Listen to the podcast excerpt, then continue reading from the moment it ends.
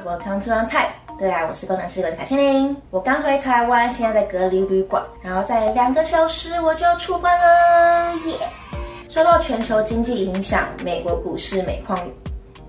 受到全球经济影响，美国股市每况愈下，许多好的大公司也深受其害。那很多科技大公司呢，纷纷开始裁员、缩减预算之类的，开始为未来做准备。那我猜身边许多机警的工程师朋友，偷偷开始刷题的肯定不少。不然你想，为什么你隔壁那位同事最近常常请半天假？那也就不禁让我开始思考说，软体工程师这个职位到底可以当多久？它是不是一个可以长期做的工作？那有那么多人想要转职当软体工程师，有那么多速成班、转职班，真的有那么多需求吗？那我自己的想法是，软体工程师这个职位肯定是可以长期当的，但是可以长期当软体工程师的人可能并不多。为什么呢？那先说我为什么觉得软体工程师是一个可以长期做的职位，因为这个产业是持续扩大的。虽然不知道现在的科技巨头们可以当多久的巨头，Instagram、YouTube 到底可以撑多久，没有人知道。但是这些既有大家习惯的产品会被淘汰取代的话，一定是有其他新的科技产品出现。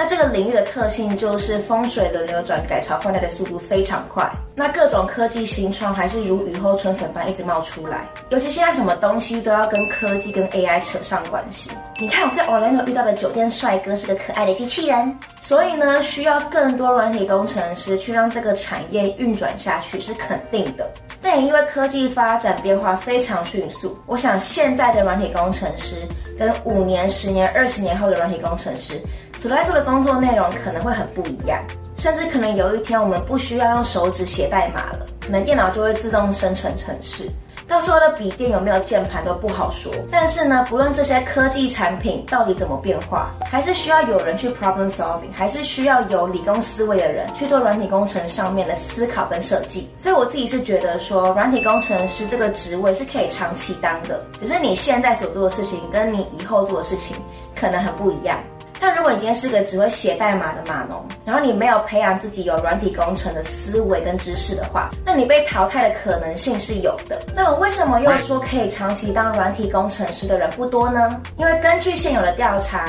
超过百分之五十的软体工程师 coding 的经验都少于十年。也就是说，当软体工程师当超过十年的人其实是少数，但我自己觉得这个数据是偏颇的，因为后期加入这个领域的人实在是太多了，然后通常会填这种调查的人也都是比较新的软体工程师，就像我自己就不会去填这个调查，那也就会导致整个数据是被拉偏拉低的。但根据我自己有限的观察，会一直走技术，然后一路走到顶端的人，真的是非常少。许多在科技圈混很久的人呢，也是一直变换跑道，可能从管代码的工程师跳成管专案的 PM，又跳到管人的 manager。但这样子其实也没什么不好，我反而觉得这是这个领域吸引人的地方。因为你不会被软体工程师这个职位绑死，你反而可能因为当了软体工程师，会去发现其他许多你从来没有想过的机会。就像我这个夏天有带一位实习生，然后这是一件我以前从来没有想过我会做的事情。因为我小时候是一个非常害羞、内向、含蓄的人，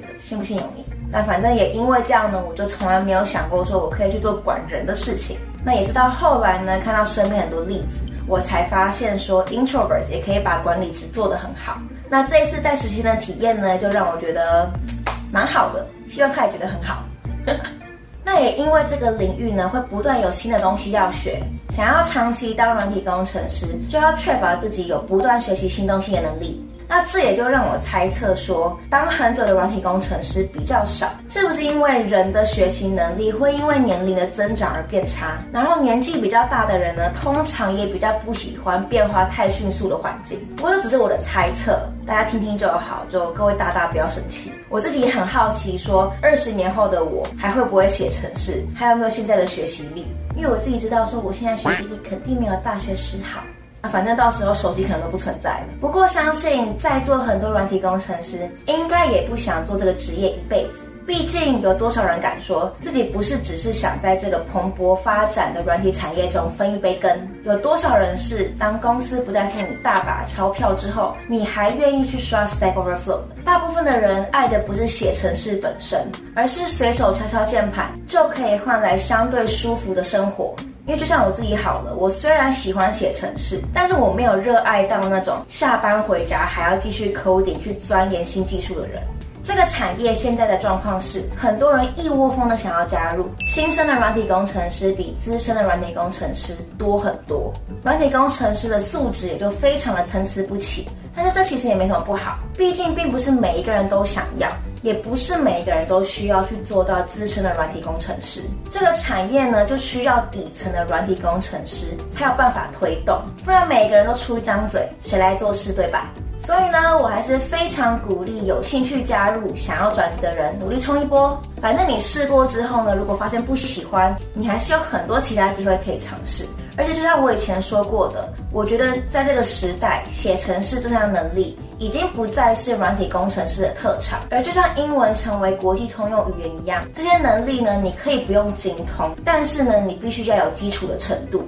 才有办法在未来的世代生存。讲了这么多，我的结论就是，软体工程师是个可以长期做的职业，但是一个人可不可以、想不想要长期当软体工程师，就是另一回事。那最后我想说，不论你是因为什么原因想要当软体工程师，不论你想不想要长期做这个职业，都不重要，重要的是你喜不喜欢你现在所做的事情。你不喜欢你现在的工作，你想要转职，很开心，good。那你很喜欢写程式，已经是软体工程师，很开心，good。那你不喜欢写程式，但是你赚很多钱，你很开心，good。那你喜欢一直跳槽加薪升职，很开心，good。那你不喜欢一直面试，你想要留在同一间公司同一个 team，看同一个产品成长、主动衰退，很开心，good。你喜欢上班偷闲看影片，很开心，good。那你喜欢这支影片，然后要给这支影片一个 like、按赞、订阅，很开心，good。